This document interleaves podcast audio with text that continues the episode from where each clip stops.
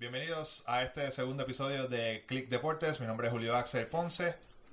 Esta vez en este episodio hablo con Edwin Feliciano, fundador de Resistencia Deportiva, buen amigo de hace muchos años. He trabajado con él, hemos hecho diferentes transmisiones de lo que es el fútbol de la específicamente el fútbol femenino de la. Y en este podcast hablamos de, de lo que es, qué es la LAI, lo que hace el mercadeo deportivo de las instituciones eh, educativas en Puerto Rico, las justas, eh, el comportamiento de los, de los estudiantes atletas, cómo se tratan, muchas cosas bien interesantes si eres, si eres, persona que, que, le interesa lo que es esto de la de mercado deportivo en las instituciones deportivas, eh, instituciones educativas, pues va a ser bien interesante. Este segundo episodio es traído a ustedes gracias a Branson Puerto Rico, que es Branson Puerto Rico. Para eso tengo a el fundador, Alan Taveras, aquí conmigo. Alan, háblame de lo que es Brands. Saludos, Julio. Eh, un honor para nosotros ayudarte en este proyecto. Branson Puerto Rico, básicamente, mucha gente lo conoce como el Amazon de las marcas puertorriqueñas, pero somos mucho más que eso. Branson Puerto Rico es un puente que une a las pequeñas y medianas empresas de Puerto Rico con esa diáspora de puertorriqueños y personas fuera de Puerto Rico eh, para contar historias. Contamos historias de la gente bien talentosa en Puerto Rico a través de sus productos. Somos una plataforma e-commerce y nos especializamos en ayudar a los pequeños y medianos empresarios dentro de la isla a exportar sus productos a los Estados Unidos y Europa. Básicamente eso, eso es lo que somos. Tenemos más de 80 marcas que van desde ropa, comida, tenemos inciensos, tenemos jabones, tenemos de todo. Sí que sí. Que si eres un de esos boricuas en la diáspora allá en Estados Unidos o en algún otro lugar que quiere pan sobao, ¿verdad? Ahora, estamos, ahora estamos vendiendo pan sobao, que hicimos una alianza estratégica con una panadería, Panadería Panaderos, y estamos llevando quesitos, pan sobao y pan de agua. Exacto. O si eres, o si no eres puertorriqueño, estás escuchando este podcast, pero te gustaría tratar café 100% puertorriqueño. If you want the best coffee in the world, go to brandsofpuertorico.com. Brandsofpuertorico.com. Ahí compra tu café 100% puertorriqueño o cualquiera de estas otras marcas 100% puertorriqueñas y ayuda obviamente a esos pequeños y medianos comerciantes a, como Alan dice, contar su historia. Y sigan apoyando este podcast, que es el mejor podcast de deporte. muchas gracias. Eso no estaba en el libreto. Bueno, sin más preámbulo, aquí está mi conversación entonces con Edwin Feliciano. Espero que la disfruten. A toda esa gente que esté ahora mismo de camino para la justa, esto va a ser bien interesante escuchar su historia, cómo empieza la resistencia deportiva y, todo este mundo que es eh, el deporte universitario, los atletas, estudiantes atletas y los medios alternativos. Así que espero que la disfruten.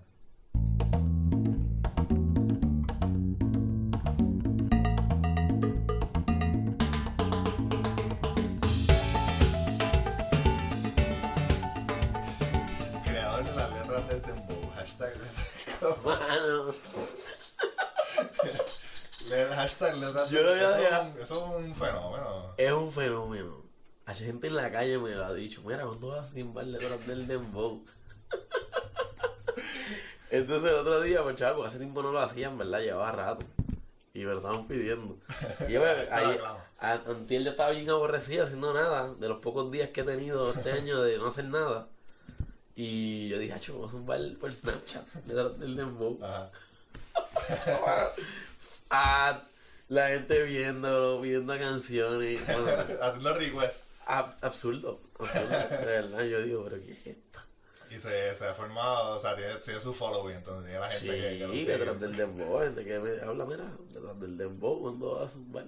No, pues, para, para el próximo, ¿cómo es? Este, arroba Edwin Edwin de Feliciano. Edwin de Feliciano, para que quiera ver lo que es hacer letras del tempo. Vamos a hablar de otra creación que tú hiciste, lo que es Resistencia Deportiva. Cuéntame este cómo empieza lo que es Resistencia Deportiva. Pues mira, Julio, Resistencia Deportiva es un proyecto que, que ahora en el 2016 cumple seis años. Pero nosotros tenemos una raíz que empezó en Radio Huelga. Y a raíz del proceso huelgario en la Universidad de Puerto Rico en el 2010, pues surge este proyecto Radio Huelga y cuando empieza este estas, distintas situaciones y este proyecto, yo digo, contra, yo como atleta que, que fui, como estudiante atleta que fui, en el caso del, del fútbol específicamente, yo decía, contra, hace falta un espacio deportivo dentro de lo que es Radio Huelga, porque la gente tiene que conocer qué está pasando con los estudiantes atletas y, y cómo están los equipos de la universidad, de la YUPI. O sea, la gente tiene que conocer las ejecuciones de sus atletas. Ante esa necesidad, y yo que soy un fiebre del deporte, pues yo sometí una propuesta al colectivo Radio Huelga.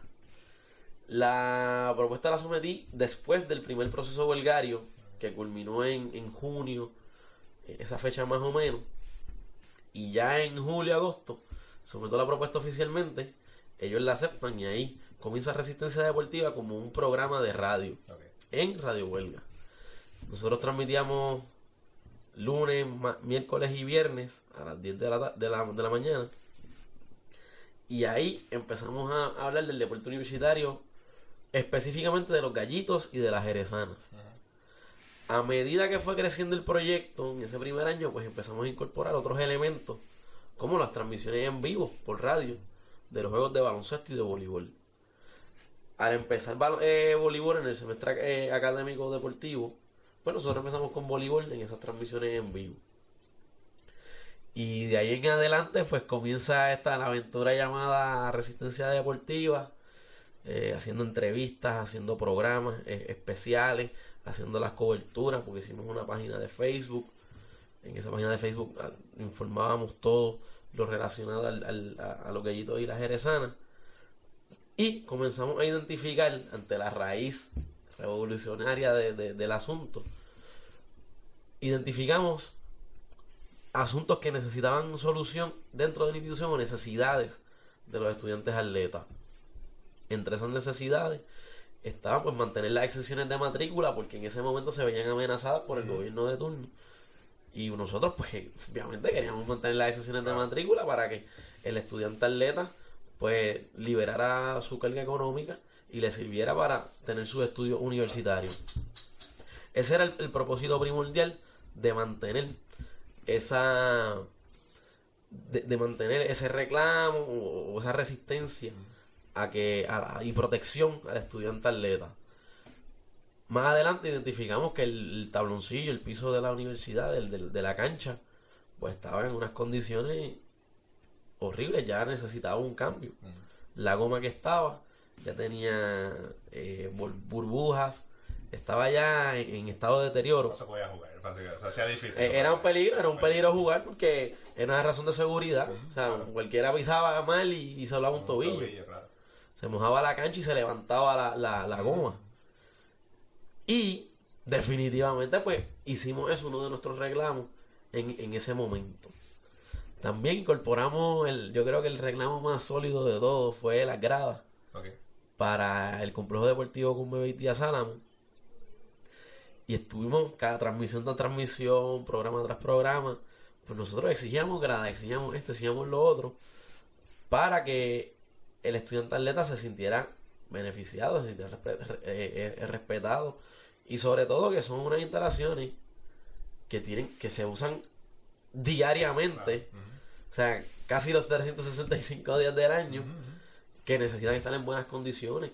Y que no solamente lo, lo usan los estudiantes, atletas de la institución, también vienen otros, hay este jugadores de, de high school también. De, jugadores de high school de todos los niveles, niños pequeños de high school, a nivel universitario, atletas élite Claro. que entrenan en la universidad, o sea, que mucha gente, y sobre todo la comunidad también, o sea, la comunidad universitaria. Y pues eso lo, lo, lo, lo empezamos a trabajar. Y a medida que fuimos creciendo, y a medida que se hizo el movimiento, hasta en Asamblea General de Estudiantes hablaron los, los, los estudiantes atletas, que hicieron suyos los reclamos y batallaron y lucharon por ellos. Que ustedes, ustedes hicieron esa, incluyeron esa, eso como dice, esa protesta, ese comentario social, además de la cobertura deportiva que tenía, obviamente, para, para, Claro. para que lo- quizás los atletas no tenían tanta voz, pero ahora con, con ustedes, llegando más gente, pues entonces pues esos reclamos le pueden llegar a la persona correcta, O obviamente. sea, fue, fue un, un movimiento. Y como lo veo ahora, sigue siendo un movimiento. Y esa es la primera parte de lo que es resistencia deportiva. Lo divido en dos, porque cada proyecto y bueno, evoluciona. Y nosotros, en nuestra evolución como proyecto, y digo nosotros porque hemos somos un equipo de trabajo, son muchos compañeros, algunos estudiantes todavía, unos ya nos hemos graduado, pero seguimos creyendo fiel- fielmente en lo que es el proyecto de resistencia deportiva. Y en esa segunda parte, pues ya nosotros nos vamos expandiendo a otras instituciones y hacer una cobertura global del deporte universitario. Porque el deporte universitario en Puerto Rico, entiéndase la Liga Atlética Interuniversitaria, pues, y sus estudiantes atletas, sus entrenadores y todos sus componentes, nosotros nos imaginamos en el micro de la Yupi, mira, hay tantos problemas en esto, y en el macro, a nivel Puerto Rico. Identificamos que el estudiante atleta, a nivel mediático, en Puerto Rico, estaba abandonado. O sea, realmente jugaban, entrenan, estudian Y ya. y ya. Pero y ese proceso más allá de las justas. Claro. Porque en la justa va, va todo el mundo. Pero ese proceso Ay, donde, donde, donde el estudiante atleta está todo el año trabajando, entrenando, estudiando, esforzándose Esforzándose, claro. por su exención de matrícula, por su beca, por lo que sea, pero merece un reconocimiento. Claro. Merece un reconocimiento.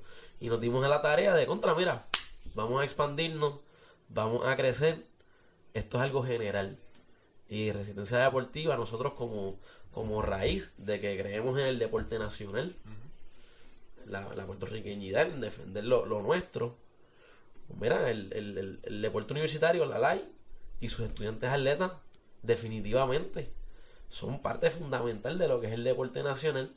Y yo lo considero columna vertebral del deporte puertorriqueño para su desarrollo en términos de los profesionales que vamos a tener, tener en el futuro. Y no solamente deportivamente hablando, Claro, sino también Como o sea, persona, como co- ciudadano. como ciudadano Claro. Porque tiene un valor añadido de que representan a, a las instituciones, representan a un grupo de personas bastante grande. Y eso pues hay que tomarlo en consideración y nosotros como proyecto creemos fielmente en los estudiantes atletas, en el deporte universitario y en su capacidad transformadora desde la educación hasta lo deportivo. Claro, y obviamente, como decía, eso, la, la, lo que trajeron ese comentario social, pues obviamente ha ayudado a, a que se resuelvan un, un sinnúmero de, de- de problemas que quizás eso, eso lo- los estudiantes los estudiantes de la TPA. ¿Cómo ha sido el feedback? O sea, el, el- el- ¿cómo se han sentido los estudiantes atletas al ver este este apoyo que de repente de la nada aparece con, por, por compañeros? Pues mira, fue bien interesante. Bien, bien interesante. En un inicio, cuando éramos radio, cuando era, formábamos parte de Radio Huelga, pues fue complejo porque, o sea, llegamos de momento y, y confieso, la primera vez que yo fui a un juego de, de voleibol en la universidad fue a transmitir. O sea, ya yo llevaba dos años en la universidad y no fue hasta ese momento que tenía el equipo en las manos que llegué. Pero hemos sido bien consistentes y eso es algo bien importante para un medio, para una persona tener la consistencia de estar cuerpo presente en el lugar y tú establecer una, una base sólida. Y el apoyo, o sea, ellos al vernos día tras día, día tras día, juego tras juego, juego tras juego, esa consistencia, pues le da fuerza al proyecto y le da validez a lo que tú quieres hacer. Y el apoyo ha sido brutal, o sea, ha sido un gran apoyo. Muchas personas se identifican con nosotros, nosotros nos identificamos con ellos porque conocemos las realidades de pocos recursos que hay Claro. en muchas de las instituciones. Nosotros como, como proyecto, como medio de comunicación, tenemos unas limitaciones como medio alternativo por la cantidad de, de, de- o sea, por la parte económica que casi siempre es la más Claro. difícil.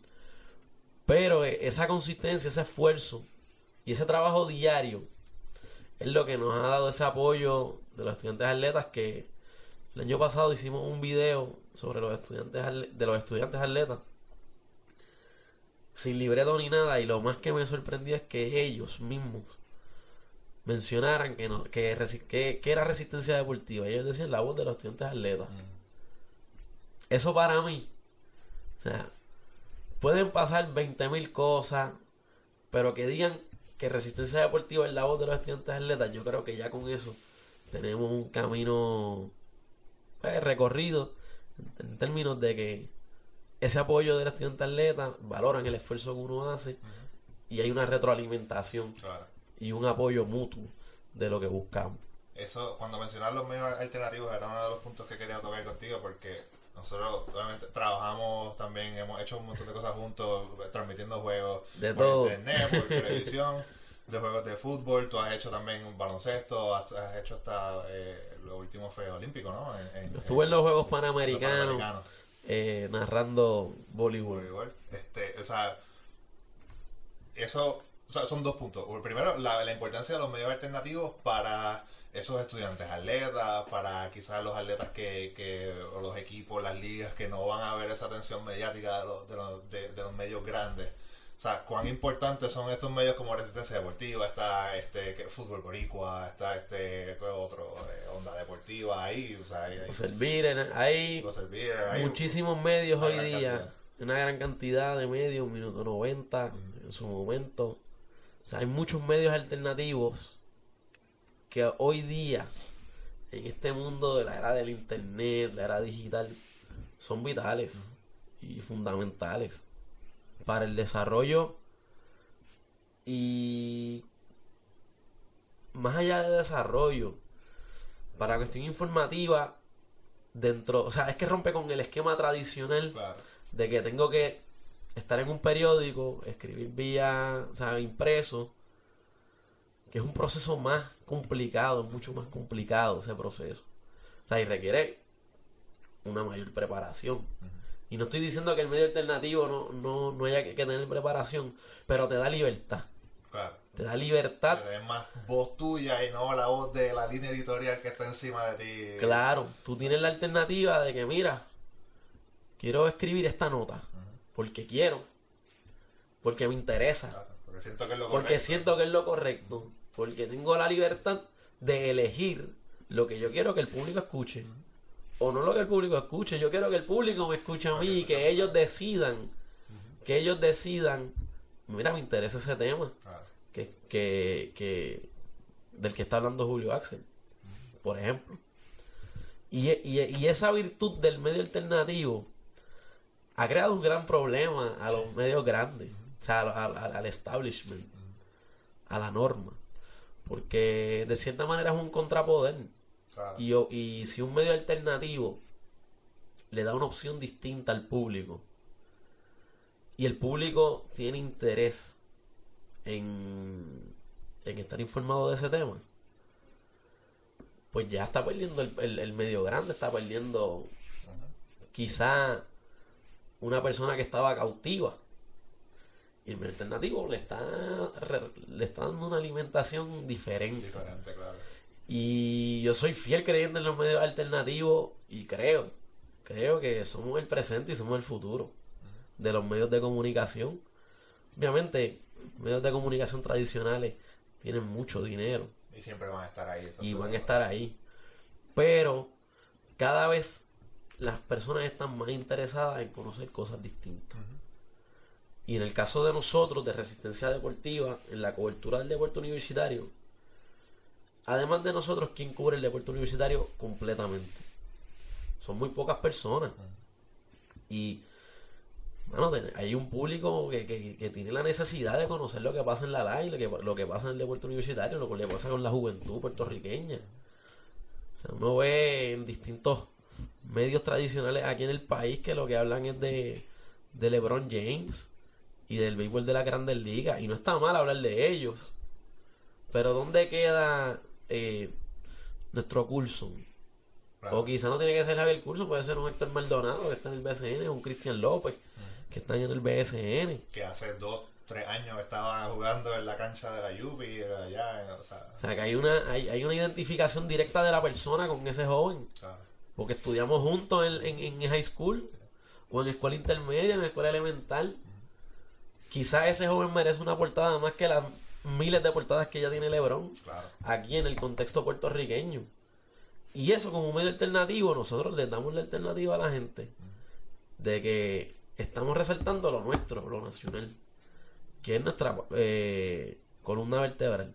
Y ahí es la mayor diferencia y la capacidad que tiene el medio alternativo sobre estas, estos grandes medios tradicionales. Libertad de elegir tu contenido, de crear contenido, sin la el, amarre o, o las cadenas que te, que te impone el mercado económico. Audiencia ya. Una audiencia allá, que tú necesitas generar clics, que tú, que tú necesitas eh, eh, que te compren el, el periódico impreso. ¿Y quiénes son los grandes productores de, de lo que venden? Pues mira, aquí los deportes a nivel Estados Unidos, pues obviamente por la relación colonial que hay, pues obviamente aquí lo que se ve es NBA y lo que se ve es Major League Baseball Claro. y, y otro y otra, otros deportes que no, no necesariamente competen a la realidad del puertorriqueño, pero es lo que hay y es lo que se ve en lo- en el cable, lo que se ve en los medios. Nosotros como alternativo vamos a lo nacional directamente, que es difícil porque es un esfuerzo grande, pero es una recompensa gigantesca que, que la gente reconozca la labor y que sobre todo la respete y siente interés por continuar eh, conociendo de lo que acontece aquí en Puerto Rico. Hablando de esa recompensa, yendo más un poquito al- a lo que ha sido el desarrollo personal y profesional de, de, tu crew, de la gente que ha trabajado contigo y, y, y también, como dijiste, o sea, hace, hace poco en el verano estaba, o sea, fuiste de narrar en, la cancha de, la lluvia allí, o sea, de- debajo del palito, que muchos juegos narramos de, de fútbol femenino, Ay, ahí, Dios ¿no? mío. con los cables llegando allá hasta el baño. Tratando, tratando, 50 ¿viste? pies de cable. Pero a, a estar en un estudio de un medio, o sea, narrando un juego de, de, de, de voleibol, o sea, panamericano para audiencia, o sea, para millones de personas. O sea, que, que, o sea, ¿cómo ha sido ese desarrollo? O sea, tuyo, o sea, propio y, y de tu club también, porque sé que hay gente que, que empezaron contigo y también están, están teniendo su- sus oportunidades ya en, los, en los medios grandes, en el Big Show, sea, Mira, ha sido algo que cuando, cuando empecé yo jamás imaginé. Y, y nunca fue mi objetivo realmente. Estar como que wow estoy en Telemundo narrando sí, sí. un nuevo panamericano jamás y nunca lo pensé a mí me apasiona la narración y es algo que cuando empecé yo lo hacía porque realmente había una necesidad en la universidad. A medida que uno va teniendo este proceso de crecimiento y que pues mira, a la gente le gusta como uno narra, etcétera. Pues yo dije, bueno, a mí me encanta la narración, vamos a seguir, vamos a seguir en ese camino. Porque inclusive yo no, yo no estudié comunicaciones, o sea, yo me gradué de educación física, que es relacionado al deporte, no es completamente deporte como mucha gente piensa pero que ha, ha impactado bien en lo que ha sido mi, mi desarrollo como profesional dentro de los medios, como narrador, como comentarista.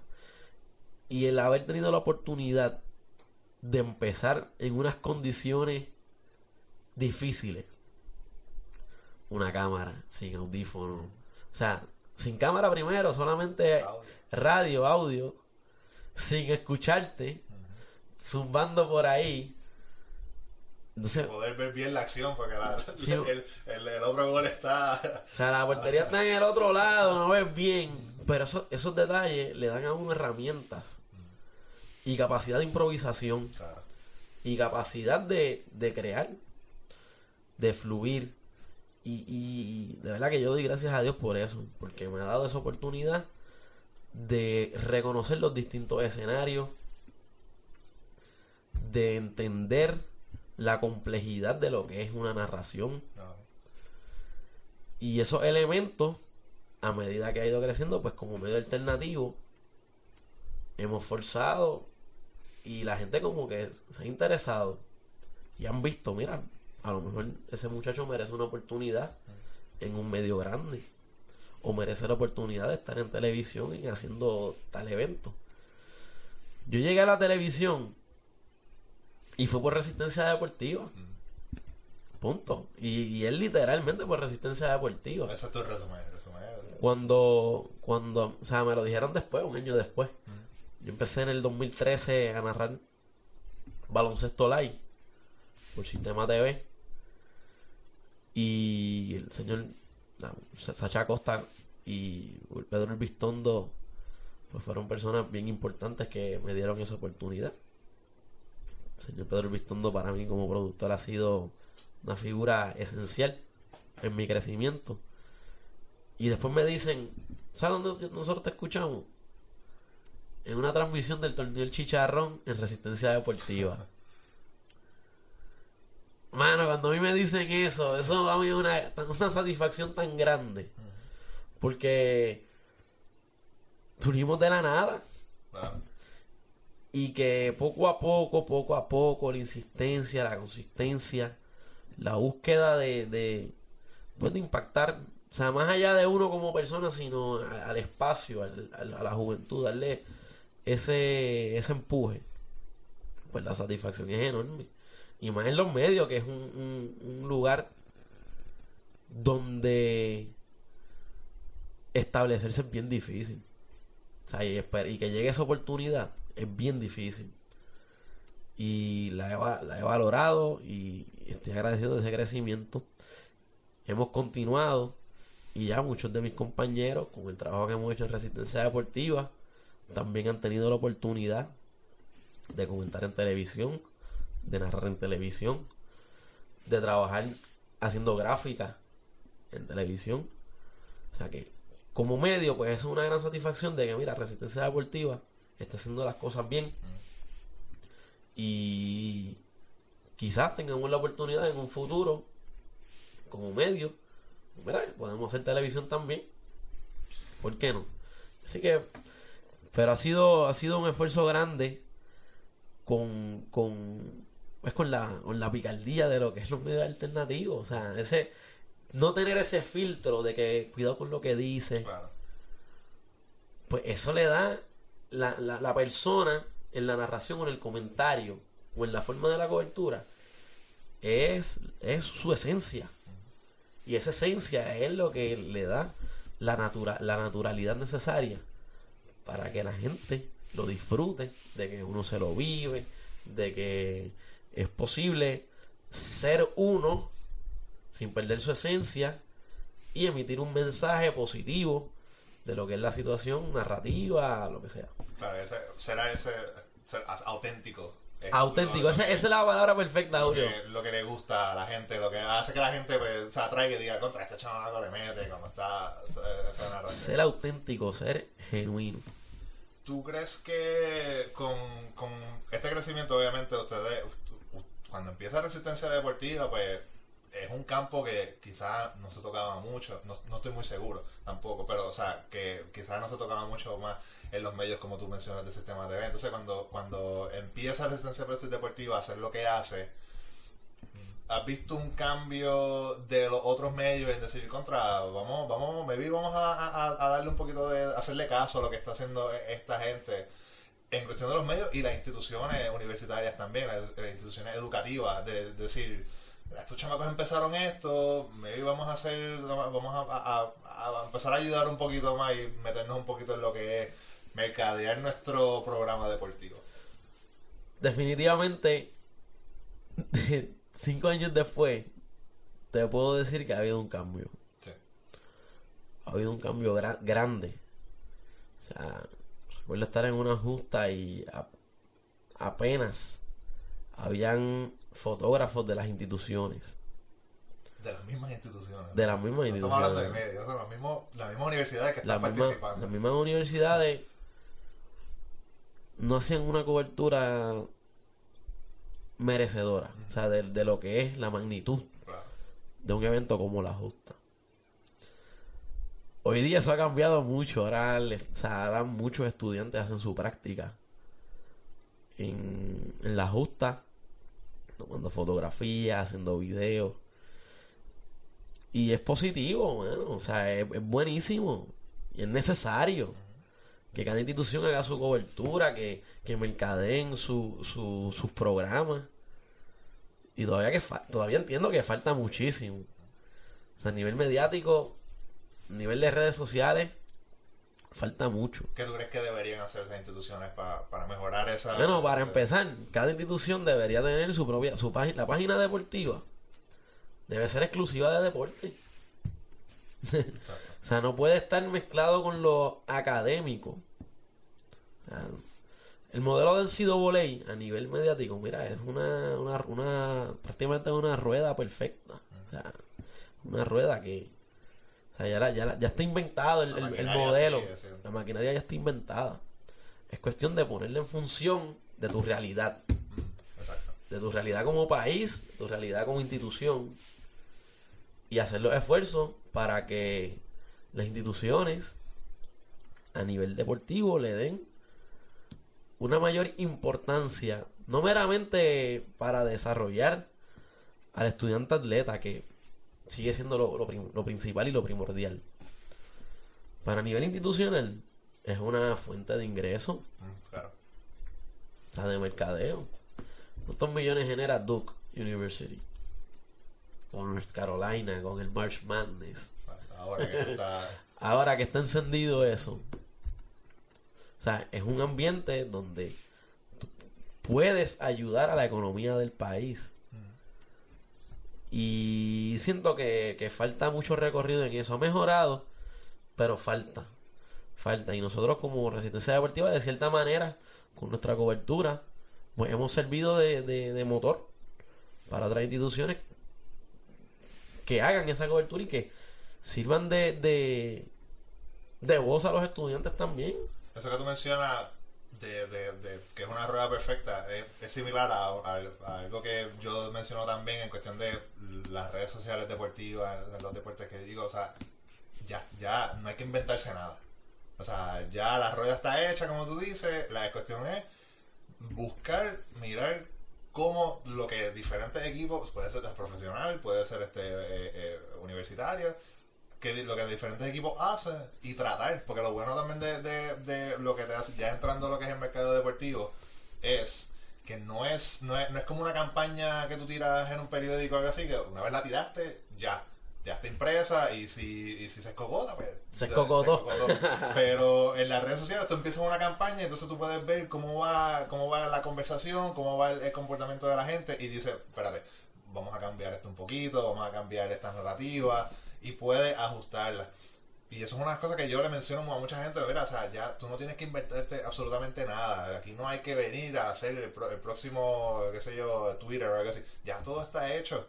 Y buscar qué es lo que está, qué es lo que le está funcionando diferente y, y ver, entonces, no todo te va a funcionar, obviamente. Yo, yo sabe que yo he tratado un montón de cosas cuando en los diferentes lugares que he trabajado y no todo me funciona. Si veo que funciona un poquito, hay que cambiarlo, como tú dices, a, a la realidad.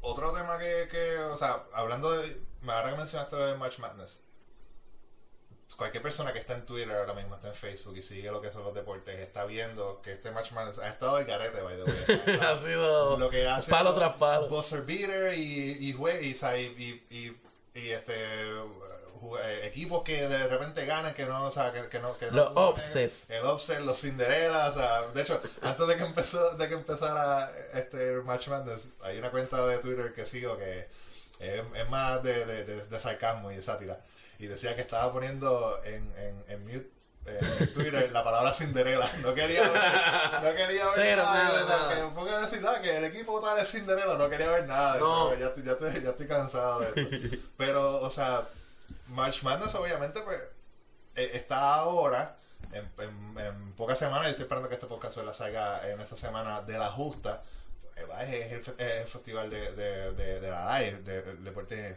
interuniversitario hay una gran diferencia. Obviamente sabemos que eso, las instituciones son mucho más grandes, tienen mucho más dinero, o sea, invierten millones, reciben millones, a diferencia de lo de aquí. Pero en lo mediático, pues es, es, o sea, mucha la diferencia. ¿Cómo se puede, cómo, o sea, eh, cómo tú ves esa relación entre lo que se ve en Estados Unidos junto a lo que se ve aquí? Pues mira, la diferencia es gigantesca. Primero, allá afuera, el March Madness y el NCAA, como institución y como liga, en el caso de él, fútbol americano y en el caso del fútbol del March Madness, el baloncesto. Baloncesto. A nivel de relevancia nacional, tiene un lugar bien alto. Los medios principales, ESPN, eh, CBS, cubren, hacen una cobertura brutal. No solamente en el March Madness, sino toda la temporada con los distintos tourneys, los torneos. O sea, ellos van haciendo una cobertura al de- del año que va acumulándose. Desde Puerto Rico Tip-Off, que es aquí. De- que inclusive hasta el Puerto Rico tipo que está que sale aquí, Exacto. como bien señala. Y van haciendo todo este andamiaje mediático, este- esta construcción, porque es una construcción. Llega el March Madness, los mejores 64 equipos de la nación. El que gane avanza, el que pierda se elimina. Ellos crean esta historia. Tiene relevancia internacional. O sea, y sí, esta relevancia internacional. Porque hay muchos jugadores extranjeros que están participando en el NCAA. O sea, le dan un lugar importante al torneo. A nivel Puerto Rico, a nivel nacional, ¿cuán importante es el torneo de baloncesto universitario? O de fútbol universitario. ¿Cuántas veces las cadenas grandes han transmitido un juego del AI en los últimos 20 años? Pues no va a tener relevancia internacio- eh, nacional porque no se le da el cariño necesario. Sale cuando ya, cuando queda campeón, pues en una esquina sale los gallitos, quedaron campeones, Ahí. mención a Bayamón o algo así. O sea, por, ejemplo, la final de NCAA del campeonato de fútbol americano. Mira, y no se va a jugar- no se juega NFL ese día. En la final de, de baloncesto colegial, ¿se juega en NBA? ¿En pleno torneo? No. Porque el juego importante Es ese. es ese. Que se transmite en la en CBS. O sea, el campeonato nacional se transmite en CBS, alcance nacional, millones y millones y millones. Y acá, ¿dónde está la relevancia nacional? O sea, el sistema TV hace su esfuerzo, hacen sus esfuerzos, pero los otros medios siento que no le dan la relevancia que merece el deporte universitario puertorriqueño en el contexto universitario. Porque inclusive a nivel profesional se reproduce lo mismo. Se reproduce lo mismo. Siendo el deporte tan grande en, O sea, en- en la isla. Puerto Rico es un país que deportivamente hablando, la gente se vive el deporte. Estamos los, los- los 12 meses del año viendo deporte, viviendo el deporte. A nivel de categorías menores, aquí se juega todo el año. Todo el año. ¿Por qué cuando llegamos al nivel universitario y nivel superior hay como que una ruptura del interés?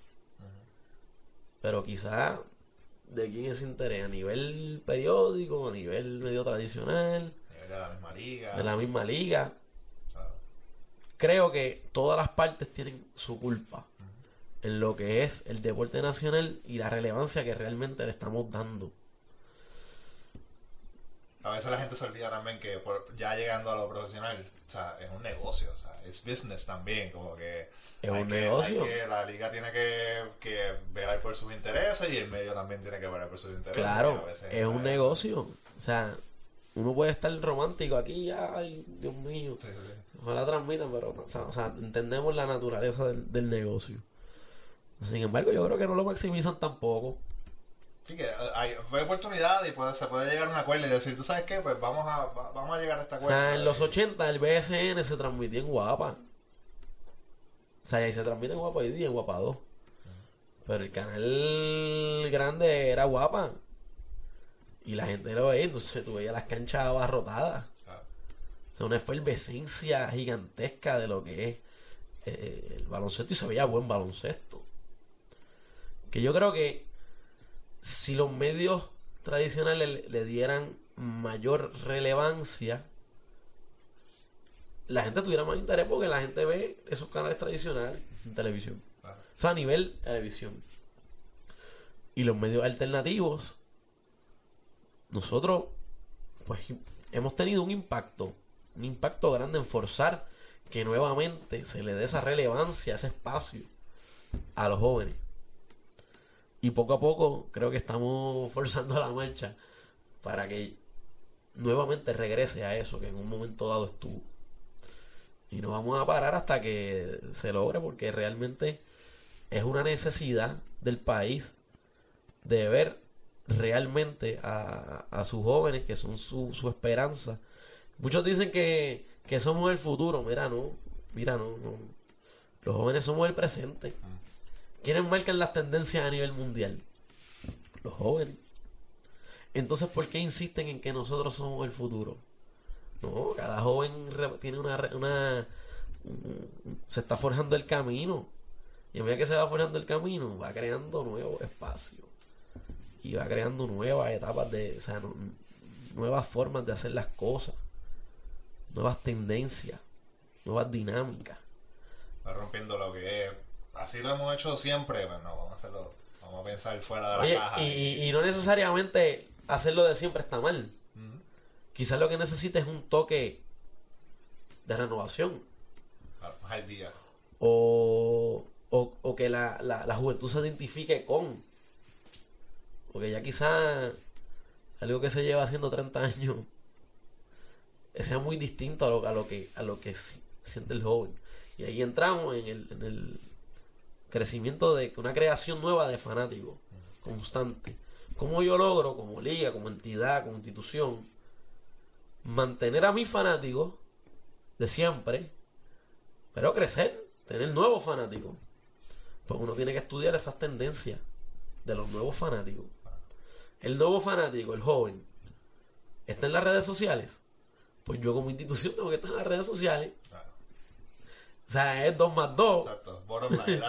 es 2 más 2. No para más ninguno. Y, y pues eso es lo que hemos estado trabajando nosotros como, como resistencia deportiva y creo que es algo que debe hacer y establecer pues, las entidades grandes como instituciones, ya sea desde el punto de vista mediático, las propias ligas y bueno, es un proceso de, evolución. Eso era uno, de los puntos también, o sea, cómo llegar a esta, cómo llegar a esta nueva generación, generación de, de, de fanáticos, cómo obviamente ya en, en, lo que es profesional, pues un poquito quizá, o sea, un poco más sencillo en cuestión de llegar, pero para las instituciones universitarias, que es de lo que estamos hablando. Pero, como tú dices, o sea, ahora mismo la NBA es uno que, que sabe que, que, sus fanáticos están en, en las redes sociales, pues tiene una presencia de redes sociales que no se compara con ninguna otra liga o sea, ellos permiten, y esto, si, personas que escucharon el primer episodio con Emilio Pérez, pues sabe que, lo mencionamos. O sea, la, la, NFL, por ejemplo, pues no permite que tú, que tú cojas un Vine en tu celular de una jugada. Que o del Beckham Jr. o cachó otra vez con, un, pase con una mano y fue un touchdown. Y tú, lo, tú tiras un videito, un Vine en, un Snapchat. La NFL no permite eso. La NBA quiere que haga eso y te deja que y ellos mismos van a compartir tu, o sea, y saben que ese contenido que la gente, que la generación millennial, la generación que está ahora eh, conectada a las redes sociales, eso es lo que quieren ver. Una de las últimas cosas que está haciendo, o sea, se está dando cuenta, la gente se está dando cuenta y los medios que ya el cable va cayendo, las suscripciones de cable va cayendo y más lo que es on demand está va creciendo. Y este año tú puedes comprar un juego por, por 7 dólares y lo compras y lo ves en tu computadora, en tu celular. O sea, eso es una manera, pues como tú dices, el, el, joven está en las redes sociales. Claro que sí, pues tú entras a Twitter y desde el mismo Twitter tú puedes comprar un, un, un, un, juego y ahí lo ves tranquilo en tu casa. No tienes que ir a, a, a, al estadio o lo que sea. O sea. Quiero ver un juego. Entra a Twitter. Tomas el celular, entras a Twitter, Facebook, una página que es una aplicación y ya puedes ver el juego estás en Twitter y ves que, que, que, Leo Messi metió otro golazo más, ya, quiero ver ese gol. Vas a Twitter, buscas en el search y Leo Messi, gol. Y no, y, Inmediato. No y, no solamente de un fanático viéndolo, del mismo equipo. el mismo, eh, el mismo eh, FC Barcelona va a coger y va a coger un video de ese, de, de- de ese gol y lo va a postear minutos después que pasa. Porque sabe que su gente, sus fanáticos, no necesariamente están viendo el juego, pero lo están siguiendo. y genera el tráfico y a su vez ese tráfico es lo que como medio mientras más tráfico tenga Claro. más gente te está viendo y en, est- en este mundo digital esta generación de los millennials que bueno yo soy parte de esa generación porque me paso en las redes sociales Sí, sí, ¿no? y trabajo en eso. Mm, Noticia inmediata. Un gol. Quiero verlo. O sea, ya tiene que estar. Resultado, se acaba el juego. Quiero el resultado. Máximo anotador. Máximo rebotero. Máximo goleador. Etcétera. Tiene que estar esa información accesible. Porque esperar a que salga en el periódico.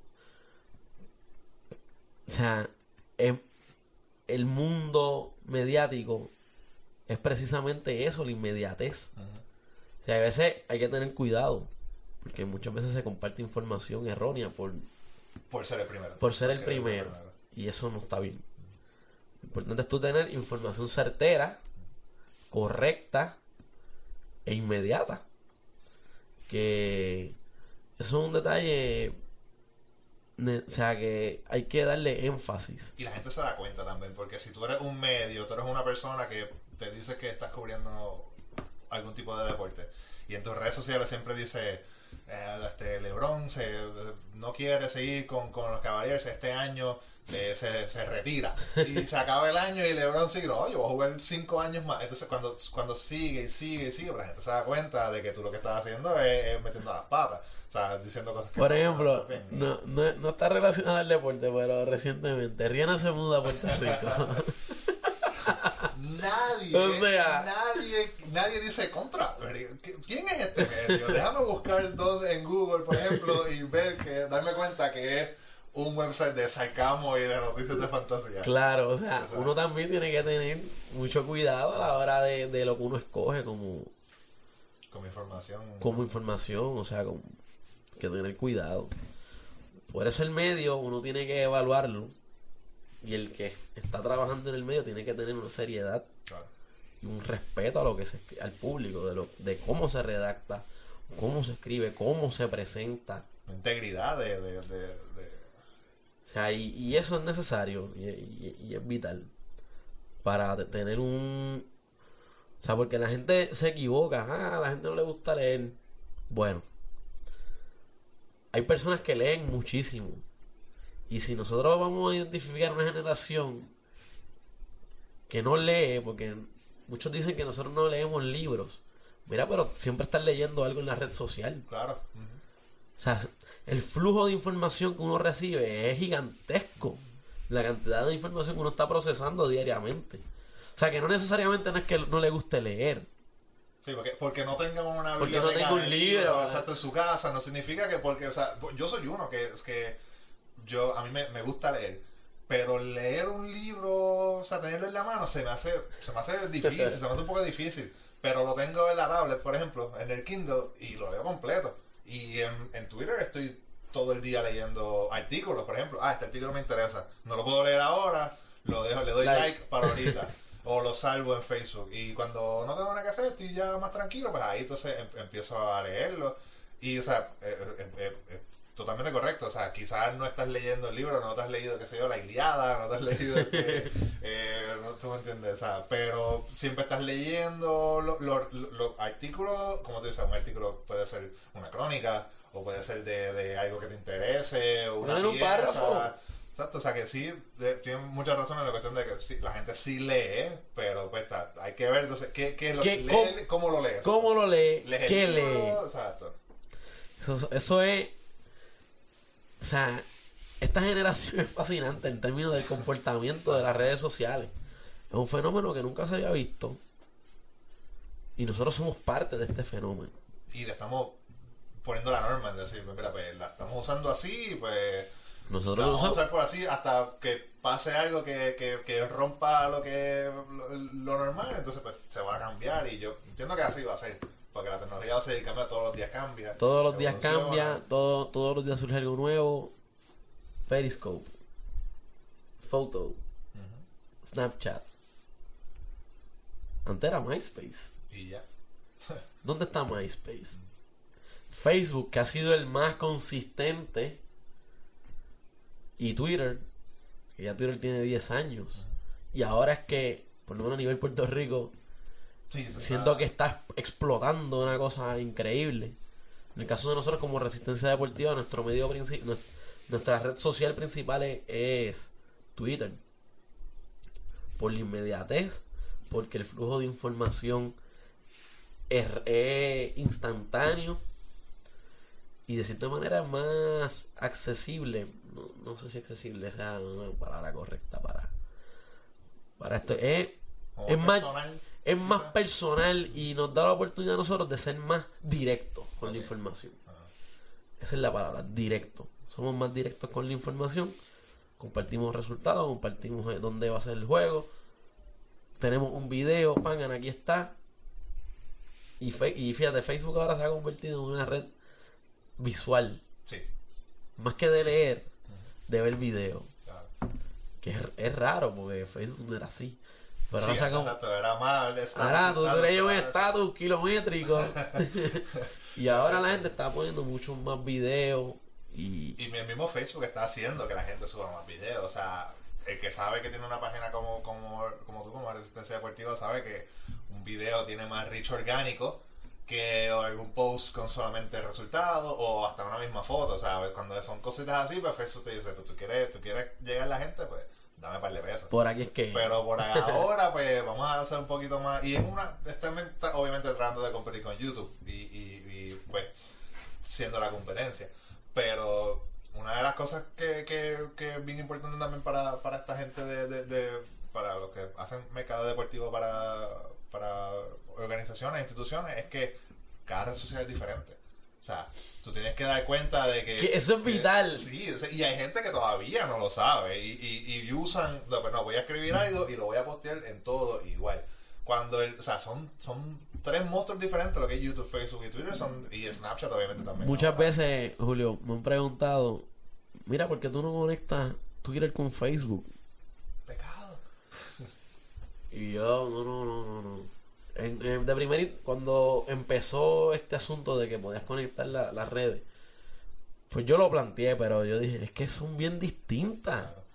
O sea, ¿cómo yo voy a poner en una red social que tiene 140 caracteres, en otra que tengo ilimitado, y, y coger y escribir un testamento y que en el otro me salga la mitad o menos, menos de la mitad? O sea, las primeras tres oraciones y... O sea, estoy perdiendo un tweet. Queriendo llegar a esa audiencia que Estoy no, quiere hacer, no quiere leer ese Exacto. Quiere que se lo den 140 y... Ah, ah, ok, eso es lo que Exacto. quiere decir. Eso es lo que Resistencia Deportiva me quiere decir. Ya. Exactamente. Entonces, por- o sea, no. Son redes distintas, comportamientos distintos, personas distintas. Exacto. Audiencia distinta. Es audiencia distinta, porque hay gente que, ah, yo, yo uso Facebook nada más. Yo uso Twitter. Yo soy tuitero. Somos tuiteros. ¿sabes? Yo soy tuitero. Y puedo estar en Facebook todo el día. O sea, puedo estar conectado ahí. Pero yo soy tuitero. Y hay gente que, o sea, tiene sus inclinaciones de que, mira, me gusta más esta red social por esto y esto y esto. Y por eso uno le debe dar un tratamiento especial a cada red social. Claro. Porque tienen funcionamientos distintos.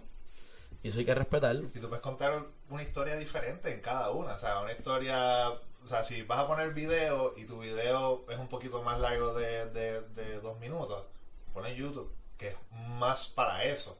Si tu video es más cortito, pues puedes ponerlo en, puedes ponerlo en Facebook.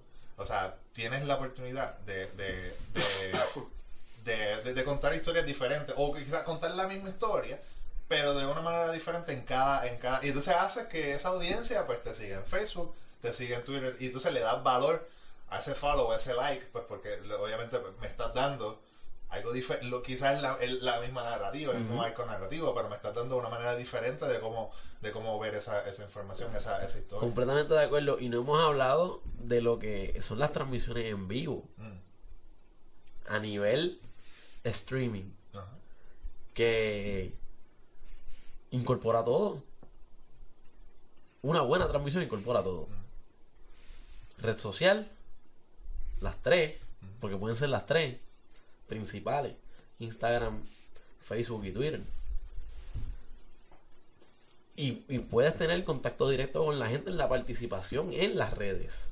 Durante la transmisión. durante la transmisión. Que eso es lo que todavía aquí a nivel Puerto Rico se lo están tratando de hacer, pero no se ha podido integrar completamente. Pero que es algo que es fascinante y, en el caso de nosotros de, de Resistencia estamos tratando de, de implementar eso próximamente, así que vamos a ver. Pero este mundo de las redes sociales, el público con el que nosotros trabajamos a nivel mediático, hay una necesidad grande. O sea, entiendo que con un poco de más apoyo de los medios tradicionales y de la fuerza que tienen y el alcance que tienen, estamos hablando de que aquí podemos hacer una industria deportiva sólida con una renovación constante de fanaticada, con un crecimiento al individuo, crecimiento al colectivo. Creo que es un campo que si todos trabajamos juntos, definitivamente se va a beneficiar el país desde el punto de vista económico, el individuo desde el punto de vista profesional y académico en el, en el asunto de los estudiantes atletas y a nivel mediático, o sea, a nivel de medios de comunicación, la presencia. es una presencia importantísima, no solamente para el medio que sea, sino para las personas que trabajan en los medios que tanta necesidad tienen. Eso es una, una de las razones también por las que a mí me dio con empezar este podcast. Porque, o sea, tú me conoces y sabes que esto es un, un, un tema que, que me apasiona y es lo, en lo que he trabajado los últimos 5 o 6 años de, de, de mi vida. Me he enfocado en lo que es esto del, del mercado deportivo y las redes sociales. Y vi que, o sea, no, existía. Por lo menos aquí no existe. Entonces, pues, hay gente como tú, como Emilio, como las, las diferentes personas que, que estoy planificando que, que estén en este podcast, que están haciendo el trabajo y, se, y lo hacen bien. Y que se puede mejorar un montón de cosas, claro, que se puede incorporarle, mira, lo que este hace, vamos a hacerlo nosotros también de nuestra manera, o sea, eso así así se así se trabaja, o sea, no es, no es robar, es decir, contra, este le funcionó, ese me funciona a mí, si me funciona, pues, pues cool, o sea, es una comunidad, por ejemplo, por lo menos allá, allá afuera, yo obviamente sigo, sigo un montón de, de- de profesionales de las redes sociales deportivas de Estados Unidos, y, y se conocen todos, la mayoría. Y saben quién es, y trabajaron en algún momento. Y colaboran. O, o se colaboran o dicen, contra vez, este, estás buscando una oportunidad, pues voy a hacer, no es pala, es el network, que es una de las cosas también que a mí aquí, ah, no, conseguiste eso por pala. Fue por pala, o sea, la pala es bien diferente a lo que es tener un network. Y decir contra Edwin, este, pues no estás haciendo nada, pues mira, pues yo conozco a él, se abrió una plaza en tal lugar que yo creo que tú me entiendes y, y yo te voy a recomendar para que vayas para me Eso, eso diferente a, es, esa es la importancia del network, Una colaboración claro. es trabajar juntos, es trabajar en equipo, porque en una red social, lo dice red social, claro. Gente. personas conectadas unas a las otras, buscando alternativas de información en este caso. Y esa información, ¿quién la genera? La persona. El usuario. La persona genera ese contenido. ¿Yendo a dónde? A la cancha, pues vamos para la cancha. En el parque, vamos para el parque. En el teatro, vamos para el teatro. O sea que a veces no podemos ir para el teatro, pero en esa red estamos conectados. Y mira, yo, yo quiero que, que la gente sepa qué está pasando en el teatro. Pan, retweet, pan, share, red Claro. conectados. Y de eso se trata. Y a medida que más gente se conecte, que más gente nos ayudemos, yo creo que tenemos un impacto grande en lo que, en lo que es la comunidad. La comunidad de las redes sociales en Puerto Rico, que nos ayuda también a nivel internacional. Aquí la gente escribe muchísimo. Le encanta. Le encanta Le escribir. encanta escribir. Y que, que se, que se escuche, que se vea su opinión, que se escuche. Cosas curiosas, cosas graciosas. Hay muchos fenómenos sucediendo en Puerto Rico a nivel de, de red social y, y es un movimiento bien interesante porque están los Biners, están estas figuras influyentes, están estos medios deportivos que bregan directamente con las categorías menores y creo que a la larga no no no, no, no nos podemos ver como una competencia Exacto, sí, sí. nos tenemos que ver como una comunidad, que busca eh, establecer o, o busca esta- eh, resaltar a la figura joven puertorriqueña, nuestra cultura, nuestro, nuestras distintas dimensiones dentro de nuestro espacio. Así, así yo lo veo. Yo tengo que estar totalmente de acuerdo con, esa, con esa manera que tú lo, lo describes.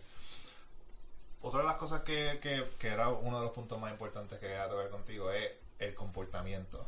O sea, cómo, cómo se comporta el estudiante atleta en las redes sociales, localmente, comparado con lo que es el, el estudiante atleta en, Estados Unidos. O sea, lo, comparamos a Estados Unidos, obviamente, aunque hay una, o sea, ya lo hemos establecido que hay una, una, una, una diferencia gigantesca, pero es lo más inmediato, porque obviamente pues, la relación y por lo que, o sea, obviamente lo estamos viendo siempre, está presente.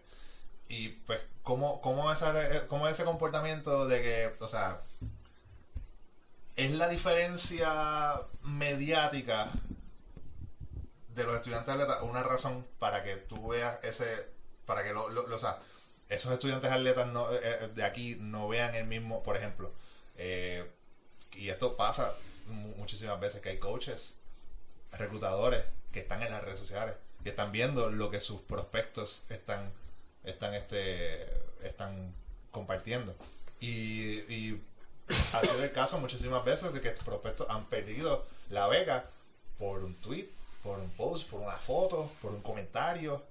Pues mira, Y eso aquí, pues, no, o sea, no estoy, yo tampoco, no es que como que estoy viendo por ahí a todos los, los- los estudiantes atletas que están aquí en, en Puerto Rico, eso no puedo juzgar, decir que están haciendo, que están al garete en las redes sociales, pero sí he visto como que una manera que yo digo, contra, o sea, esto es bien diferente a... a ¿Tú Co- crees que eso es completamente O diferente. sea, y es, un- es una gran pregunta, un, un gran tema. Que esto podemos estar aquí sí, horas. Dos horas más hablando de este tema en particular. Hay que diferenciar el estudiante atleta, por ejemplo, Lai, al de sido volei. Vamos a coger el ejemplo el baloncesto, que es el deporte principal aquí, en Puerto Rico. En Estados Unidos no es el deporte principal, pero es el segundo, tercero más importante. Esos estudiantes atletas de sido volei, División 1, muchos de ellos son figuras públicas son figuras públicas. Ben Simmons, no, el, el que se proyecta como el jugador número uno en el próximo draft. Brandon Ingram de Duke. Son chamacos que desde que están en high school, mediáticamente están en el estado, porque empiezan a nivel, bueno, empiezan a nivel regional, luego a nivel estatal y luego a nivel nacional. En high school. En, en escuela superior que pasan por un filtro mediático porque la industria mediática en Estados Unidos es, es espectacular. O sea, a nivel de la cobertura que se ofrece. O sea, desde high school ya los muchachos tienen sus estadísticas, tienen videos de su juego, transmisión en televisión en su juego. Aquí en Puerto Rico el contexto es bien diferente. Sí. O sea, hay muchachos que a nivel universitario nunca se le transmite un juego. Nunca se le ha hecho una transmisión. Se ha hecho una entrevista. Nunca se le ha hecho una entrevista. Muchos jóvenes no, no- no se saben comunicar bien porque no, no han pasado por esa experiencia. Y ahí tú ves la diferencia en el comportamiento en las redes sociales. El control mediático que hay en Estados Unidos de sus estudiantes atletas porque son figuras públicas y porque tienen una influencia grande porque siempre están en la palestra pública pues son más cuidadosos con las redes. Mucho más cuidadosos. En términos de cómo se expresan, qué expresan. Aquí en Puerto Rico el estudiante atleta en ocasiones es el promotor de su propio juego. Claro. Sí. Game Day. Hoy vayan para el rancho. Hoy vayan para la gallera. Es el mismo estudiante atleta. ¿Tú crees que Ben Simmons tiene que hacer eso en LSU? ¿O Brandon Ingram tiene que hacer eso en Duke? No creo. Tiene un departamento que se dedica O sea, simplemente eh, para eso. Ellos tienen todo ese andamiaje para que hagan eso. Aquí en Puerto Rico no tenemos eso. Y el estudiante atleta tiene en las redes, se ve contra, porque si tú eres un, atleta, tú quieres que te vean Claro. y que la gente sepa que tu equipo está jugando y que tú estás representando una institución. Ellos son, en ocasiones son sus propios promotores. Y por eso tienen esa libertad mediática de escribir lo que sienten, porque no son figuras públicas. Son muy pocos los casos recientes de que tenemos estudiante atleta que, mira, todo el mundo lo conoce. O sea, y cuando me refiero a que todo el mundo lo conoce, es que lo conocen en Las Marías, lo conocen en Patilla, lo conocen en Coamo, lo conocen en San o sea, lo conoce el país entero. Esa no es la realidad del estudiante atleta puertorriqueño hoy día. Está mal, en mi opinión. El estudiante atleta tiene que ser reconocido porque muchas veces son estudiantes atletas, estudian, entrenan y hasta trabajadores también por la realidad económica, social en la que vivimos. Claro. O sea que no hay tantos recursos. Y muchas veces se ve como que ese escape del atleta, del estudiante atleta, y en la red social son bien comunicativos, bien expresivos. Claro. Muchos de ellos, no todos, porque obviamente hay distintas realidades. Pero tú ves, tú- o sea, a nosotros en Resistencia nos dan mention, nos mencionan. Game Day, eh, en Turabo. Y a nosotros eso no nos agrada. Porque forma parte de, de- de esa interacción que nosotros queremos con usted, esa identificación directa que hay. Pero tú no vas a ver a un Brandon Ingram, eh, Game Day, ESPN. Está todos los días en ESPN. Claro. Y tiene, como tiene un departamento O sea, de, de- de publicidad y, y- mercadeo que, o sea, que tiene, se tiene eso. todo ese andamiaje para ellos. Claro. O sea que Debería, el debería, comportamiento es bien diferente, Julio, bien diferente. debería entonces la, la bueno, está- estamos, estamos claros que, la- que las instituciones deberían Sí. este, eh, eh, Un rol exacto, tener un rol más mayor, importante más y, importante. y, y- y es- eh, expandir lo que es la promoción y la publicidad y el mercadeo, pero también deberían esa- entonces la- la- las instituciones no tener un control, pero tener un ojo en ese en el comportamiento de sus estudiantes, porque o sea, a, a- a- a la última hora, o sea, bueno, al final del día, son- esos estudiantes atletas son embajadores también de, marca de la institución. de la institución, o sea, Sí. como, como, como, marca, o sea, de, la Yupi, de la Inter, del Turabo, o sea, so, debería entonces el- el- el- la institución tener un ojo y decirle, mira, o sea, vamos a irnos por aquí, este tipo de comportamiento, o sea, Yo creo que más allá de imponerle lo que una persona escriba, porque yo pienso que no, no podemos controlar lo que la persona quiere expresar. O sea, debe haber una libertad de expresión. pero, Pero, la libertad de expresión no, no lleva a libertad de consecuencia. ¿no? pero, O sea, pero ahí voy, ahí voy. Pero tiene que haber un control. O sea, si tú eres mi estudiante atleta, yo, yo, yo necesito que tú me representes dignamente. claro. O sea, y si tú vas a anunciar un juego y de momento estás anunciando otra cosa que va en detrimento de, de ti como persona y de mí como institución, pues ya tenemos que, o sea, ya, ya tiene que haber un, un balance y una exigencia. Pero el, el deporte universitario aquí en Puerto Rico tiene que tener, tiene que haber más comunicación en la cuestión, yo pienso que la liga se debe promocionar mucho más. A nivel mediático hay mucho margen de mejora, hay mucho margen de mejora. Y todos esos elementos de la mano, de la mano, el estudiante atleta, los entrenadores, los fanáticos, los administradores, Los auspiciadores, ¿no? los auspiciadores, nosotros desde el punto de vista mediático, tenemos que trabajar juntos si queremos que esto llegue a otro nivel en términos de, de- de cobertura, en términos de nivel de, de competencia. Todos debemos trabajar juntos y buscar la manera de, mira, cómo podemos hacer no un voley, pero una LAI con sus realidades y con sus oportunidades de crecimiento necesarias para que necesarias y de beneficio para todas las partes. Claro. Porque a la larga el que va a ganar es el país. Una beca para un estudiante, a hoy día, en la situación económica como está, que tú, o sea, que tú tengas esa oportunidad de estudiar gratuitamente, no todos estudian gratuitamente, aún recibiendo becas, pero que tener esa oportunidad, bueno, eso es bien importante. Claro. O sea, eso es, eso es algo que, que motiva, que le da un in- un incentivo a la persona de superación. Yo creo que debemos trabajar todos esos aspectos en beneficio de- del país.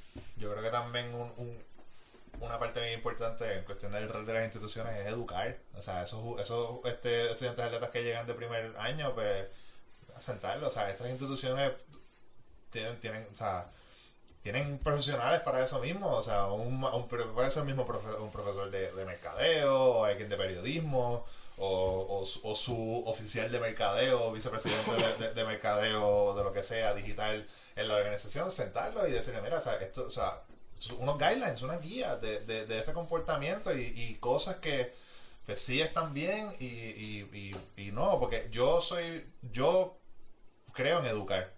Hay mucho, y muchos casos, de no solamente eh, eh, eh, instituciones eh, universitarias, educativas, de, de equipos profesionales que dicen, no, van, nadie aquí, mientras estamos ahora para el campeonato de, de la Euro en Francia, no recuerdo ahora mismo bien cuál es el equipo, pero hay uno que es, no, o sea, nadie va a usar redes sociales. Mientras estamos por el, durante, o sea, el- el- Durante ese periodo de si llegan hasta el competencia. campeonato, pues nadie, o sea, no puede, no, no pueden este- estar tuiteando ni o sea, usando las redes sociales. Hay otros, por ejemplo, ayer estaba leyendo de la, la selección de Gales que está educándolos a los jugadores y está diciendo, pues mira, estos son los do's y don'ts. Y, pero sí, las puedes usar, pero obviamente pues hay, hay cosas que o sea, son cosas importantes como que Bajo no puedes control. decir que, que- quién- cuál es el once titular el día antes, o si tú vas a ser titular, si te lo dicen antes, o si no vas a ser titular, porque obviamente pues le estás dando una, un, un- un adelanto al rival. Al rival. Pero, pero, o sea, no es cuestión de decir, no, no, no, aquí nadie va a usar todos los teléfonos guardados, aquí nadie va a usar nada, o sea, es cuestión de, o sea, porque también es una experiencia para, para, para, para el, para el jugador, y en cuestión de los est- estudiantes atletas, pues, lo, como, o sea, todo también cae en que va a terminar siendo mejor persona, o sea, no solamente está formando un atleta que puede que llegar a ser élite como, que sé, un Javier Curso, una Beverly Ramos, pero va a ser una mejor persona, o sea, va a ser un mejor ciudadano. Un ciudadano. O sea, esto no se puede ver a nivel de resultado. En términos de, de ganados o perdidos. La victoria grande es la persona productiva para el país. En el ámbito que sea. Esa es la ganancia mayor y hay que valorarlo. ¿Y cómo lo valoramos? En su proceso. Háblame, ahora terminando un poquito, háblame de, de esta iniciativa de Road West. que yo espero que ahora mismo mucha gente de que esté escuchando pues, esté de camino para Mayagüez, no solamente para el jangueo, sino para venir a, a apoyar a, su, a sus estudiantes de atleta, a sus compañeros. Sea, Pues mira, Road West, hashtag, Hashtag Road Road West, en ruta hacia las justas 2016 en Mayagüez. Es una iniciativa que estamos trabajando Resistencia Deportiva con el auspicio de la Compañía de Turismo de Puerto Rico, que hemos visto esto como una alternativa de, de, de, de crear esta efervescencia, de crear esta euforia de ir a los eventos deportivos de, de, de las justas del Festival Deportivo de la Liga Atlética Interuniversitaria a que la gente vaya al Festival Deportivo del 10 al 16 de abril a disfrutar del- de las fases finales decisivas de los torneos, baloncesto, voleibol playa, porrismo, baile, obviamente softball, fútbol femenino que está en continuo crecimiento Y obviamente terminando con, con la justa atlética, con el campeonato de atletismo, en el evento deportivo más importante del país, de la juventud puertorriqueña, que son las justas. Que vayan a los eventos y que además de eso visiten la región Puerta del Sol. La región Puerta del Sol, que toda esa área oeste, con sus playas, con sus lugares turísticos, son una alternativa real para que la gente vaya y disfrute de, de, Puerto Rico, que haga turismo interno antes de ir a las actividades. Y pues estamos trabajando esa iniciativa con, con, la Compañía de Turismo de Puerto Rico, que, está auspiciando a Resistencia Deportiva. Vamos a tener un concurso que más adelante vamos a, ofrecer detalles de que en cada hacer videos cortos eh, vayan visitando esas atracciones turísticas y de momento lleguen al evento deportivo. Así que bien contento. Hashtag Road West. Vamos para Mayagüez. Toda esa semana con resistencia deportiva y, y darle esa vida, ese color, esa energía de, universitaria de, estar allí presente, apoyando institución con tus respectivos colores y sobre todo apoyarnos a nosotros como jóvenes. O sea, en un ambiente sano, en un ambiente saludable, en un ambiente de fiesta. Porque eso a la larga es el esfuerzo de todo un año. Claro, eso es atleta. O sea, en el caso de la tienda atleta es todo un año y de, y de ti como estudiante todo el año estudiando, trabajando. Pues mira, esa semana a disfrutar de, los mejores eventos deportivos universitarios del país en, un área que regresan a Mayagüez la justa después de, de seis años. En el 2010 se hicieron allí. Así que eso va a ser una fiesta y nosotros vamos a estar ahí haciendo la cobertura de, de, los eventos. Eso está tremendo porque obviamente, o sea, esto de, de instalar a las personas a que visiten esa área, pues obviamente ayudas a la economía local, todos esos lugares de, de, esos comercios pequeños y medianos empresarios que están allí en esa área. Y no solamente eso, pero también está, que era lo que mencionaba, me mencionaba antes de, empezar, que puede ser un primer paso a desarrollar un turismo deportivo. Claro, eso es lo que buscamos, porque o sea, nosotros como, como país, como medio, o sea, en el caso de Resistencia Deportiva como medio, y viéndolo en el macro, en el país, vamos a también disfrutar de lo nuestro. O sea, el evento deportivo, voleibol y playa, pues vamos a disfrutar de la playa también y vamos y vemos un evento deportivo. Y pasamos un buen rato allí, disfrutamos, compartimos, conocemos gente, vemos un, buen juego, o sea, crear ese sentido de comunidad yo creo que es necesario y o sea, no, no, todo tiene que ser ah, competitivo, vamos a ganar, no, vamos a disfrutar también. Sí, pero ya eh, eh, sigue siendo un ambiente de fiesta lo que son ya eso, eso, eso, eso y eso eh, es súper importante porque, o sea, obviamente en, en, en, la situación actual que vive la isla, o sea, estos momentos obviamente son buenos para tratar de escaparse un poco de, la, de, de, de, esa realidad que, que, que, que tenemos día a día, pero también es o sea, son, son, estás creando oportunidades, estás creando, estás creando movimiento, economía, o sea, y, y, y es, lo, que se necesita, o sea, necesitamos gente así como ustedes en Excelencia Deportiva que, que insten a toda esta gente, a todos estos estudiantes, a que, a que vayan y se inspiren también en contra, mira, estamos trabajando por, por, por el futuro de, de, de, de, la, de la isla, por, o sea, tratar de ponerle un, un mejor camino y pues vamos a, vamos a tratar Vamos a disfrutarlo, vamos a disfrutarlo, gozamos pero a la misma vez nos apoyamos unos a los otros y Road West, vamos para Mayagüez, Resistencia Deportiva, de Turismo de Puerto Rico, ya hemos hecho varios videos, ya hemos hecho varias cosas, espero que sea del agrado de la gente que cuando esté en camino ya a, las justas, pues puedan disfrutar a plenitud de lo que es la región Puerta del Sol y, del esfuerzo de cada uno de nosotros. O sea, me monto en el mismo barco de los estudiantes atletas porque nosotros igual nos vivimos con ellos todo este año y, ese momento es el momento cumbre y lo vamos a gozar. ¿En dónde encuentran a Resistencia Deportiva y dónde te encuentran a ti también en las redes? Bueno, pues a Resistencia Deportiva nos pueden encontrar en Facebook, Resistencia Deportiva, en Twitter y Snapchat, at Resistencia Depo en Instagram, Resistencia Deportiva. Y en mi caso, pues, particular, at Edwin D. Feliciano. Ahí estamos en Twitter. A su disposición. Cualquier duda, pregunta, comunicación, letras del dembow, lo que sea, lo que sea, nos comunicamos por ahí a la orden. Eh, gracias y gracias por, por la labor que hace, de verdad que es súper importante No, para el deporte universitario. No, gra- gra- gracias a ti, Julio Axel, por la oportunidad de, de- de estar en este podcast que está comenzando, que me parece que es una iniciativa importantísima de, de- de- para todos nosotros como medios alternativos de que trabaje este aspecto de lo que son las redes sociales y el impacto que tienen. Así que estamos a la orden, estamos a la disposición.